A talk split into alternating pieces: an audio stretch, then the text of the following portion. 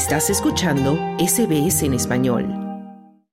Los chilenos rechazaron el domingo en un plebiscito la propuesta de constitución elaborada por un consejo dominado por la ultraderecha, con lo que seguirán bajo el marco normativo heredado de la dictadura de Augusto Pinochet, una constitución que ha sido modificada desde entonces.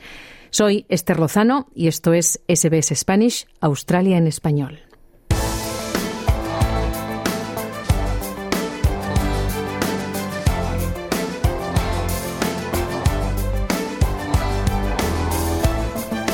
Este domingo los chilenos han acudido por segunda vez a las urnas para votar si cambiaban o no la Constitución. Y de nuevo han dicho no a cambiar su Carta Magna ha votado un 84,25% de los votantes y escrutados los votos el 99,54% de las mesas, la opción en contra se impuso con un 55,76% frente a un 44,24% que votó a favor de la propuesta de constitución. Esta iniciativa, entre otras propuestas, pretendía endurecer el trato hacia la migración irregular y también abría la puerta a la revisión de la ley del aborto, entre otras cosas. Esta mañana conversé con dos politólogos en Chile para analizar este resultado y para explicar cómo queda el escenario político en el país tras este largo proceso constituyente fallido de cuatro años. Estás escuchando SBS en español. Jorge Saavedra, profesor de Comunicación y Política en la Universidad Diego Portales. Bienvenido a los micrófonos de SBS Audio. Muchas gracias por darme esta oportunidad de conversar un poco de lo que está pasando en Chile. Jorge, lo primero, ¿te ha sorprendido el resultado del plebiscito? Eh, no, no ha sorprendido tanto porque las cifras que, que finalmente se están consolidando son más o menos rondan lo que se esperaba desde las encuestas más serias que, que se trabajaron durante las semanas previas y si bien hubo algunos eventos que pudieron haber movido la aguja electoral en los últimos días, em, más o menos se esperaba esto. Eso no quita que, em, que igualmente sea, sea interesante, ¿no? Observar cómo Chile llega a segundo rechazo de un proceso constitucional. Hmm. Sí, eh, el, otro intento fallido en el 2022, eh, allí los, los electores lo rechazaron por un 62%, la otra propuesta de, constitución. ¿Tú lo ves esto como un fracaso de la política chilena? Es una muy buena pregunta, porque en rigor uno debería decir que sí. Es un fracaso de la política chilena porque lo que hace la política, la, política institucional es tomar una, un reclamo ciudadano eh, de cambio de país que se evidencia en un cambio de, o que se canaliza en un cambio constitucional, eh, en, tanto una constitución plantea los términos de referencia por los que se, eh, por los que transita un país, y no es capaz de dar una, solución.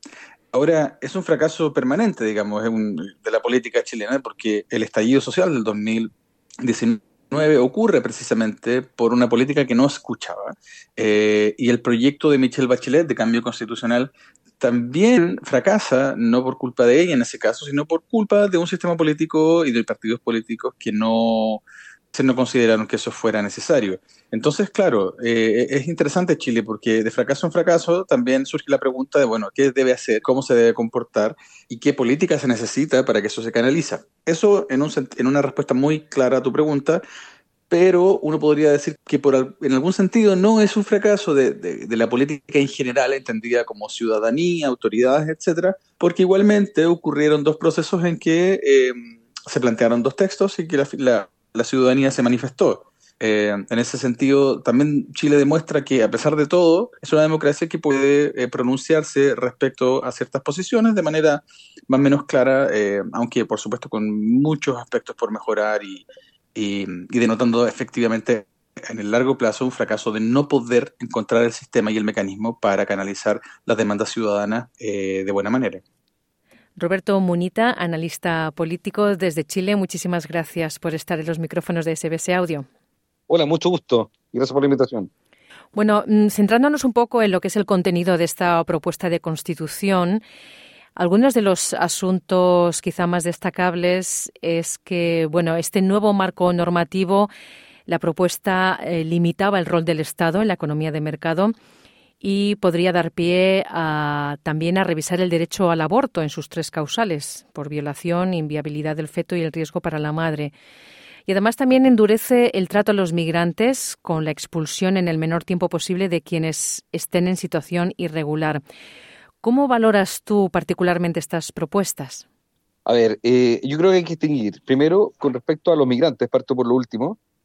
Em, e, eso es sorpresivo, porque efectivamente la propuesta constitucional era más dura con los migrantes ilegales o irregulares, era más exigente para que un migrante pudiera quedarse en Chile.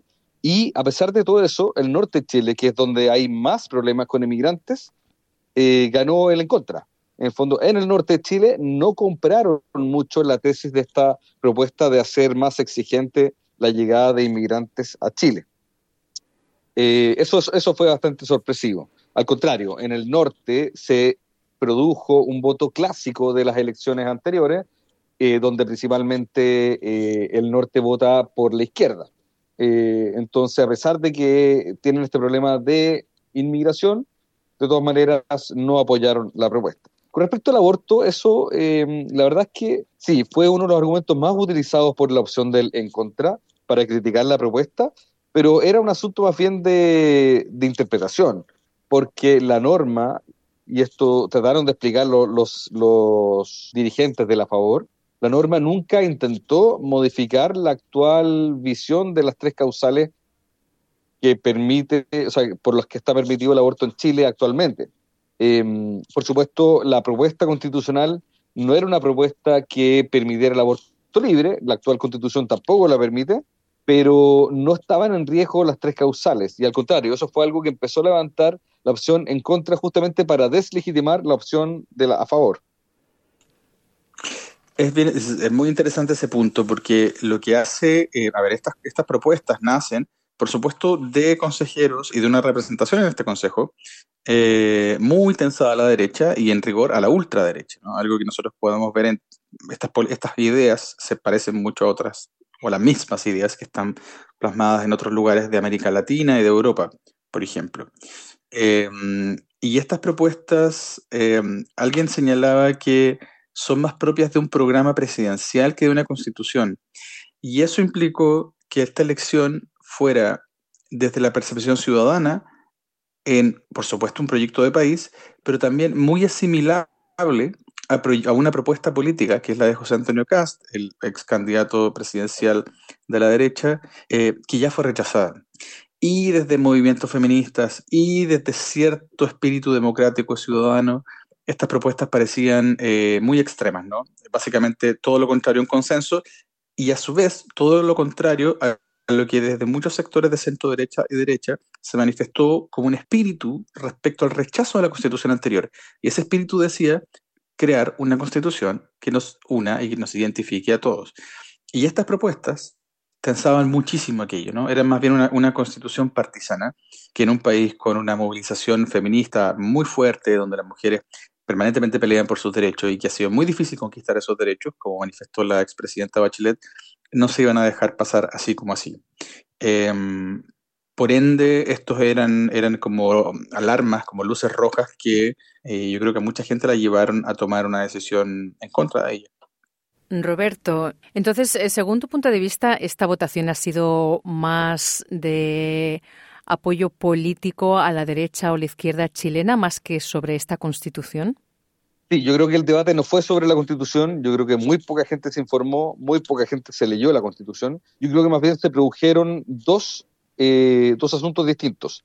Los partidarios de la favor, que en su mayoría, o no en su mayoría, yo creo que en su totalidad, son contrarios al actual gobierno, trataron de convertir esto en un plebiscito a Boric, al actual presidente. De hecho, uno de los jingles, uno de los spots del, de, de la campaña de la favor decía Boric vota en contra, Chile vota a favor. Por eso se buscaba demostrar de que el presidente actual estaba en contra y como el presidente actual no tiene mucha aprobación, eh, pensaron los eh, artífices de la favor que eso iba a redundar en más apoyo a la opción a favor. Boric vota en contra. En cambio, los partidarios del en contra lo que hicieron fue convertir esto en un plebiscito al ex candidato Cast. Fue quien se enfrentó a Boric en la segunda vuelta. De hecho, eh, los partidarios del en contra, en vez de hablar de la constitución, empezaron a hablar de la castitución, demostrando que los partidarios de Cast, que son el Partido Republicano, que habían tenido mayoría en el Consejo Constitucional, eh, eran los que estaban redactando las normas. Entonces, esto se tradujo en un doble plebiscito.